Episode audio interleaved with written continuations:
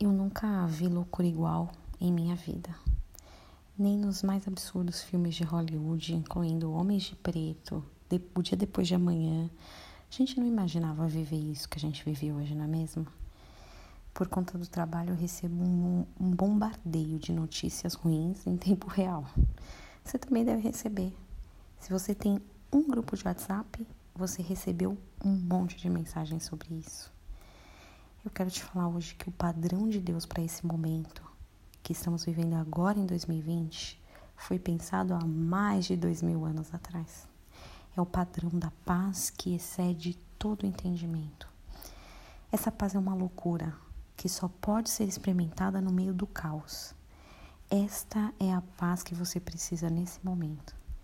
Filipenses 4, 7 ensina que essa paz excede todo entendimento e vai guardar o nosso coração e a nossa mente em Cristo Jesus.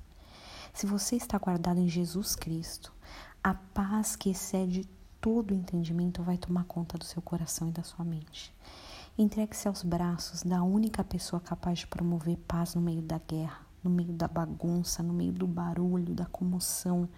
Jesus é o único que pode promover essa paz. Eu te proponho que faça uma oração comigo e reflita sobre ela. Guarde ela em seu coração e em sua mente e tente lembrar dela sempre. Reflita o dia sobre isso. Repita comigo: Senhor Jesus, eu declaro que somente o Senhor pode me trazer paz. Declaro que não há outro Deus, não há ninguém maior que você. Entrego a Ti meu coração, entrego a Ti meus pensamentos, entrego a Ti a minha vida me dá a paz que excede todo entendimento. Em nome de Jesus. Amém. Pense e tenha discernimento também sobre esse momento que estamos vivendo. É hora da gente cuidar e orar um pelos outros. Se você está precisando de uma oração específica ou de uma ajuda específica, nos avise. Você pode me mandar mensagem pela rede social Bel underline Cibele, underline aquele tracinho que fica embaixo.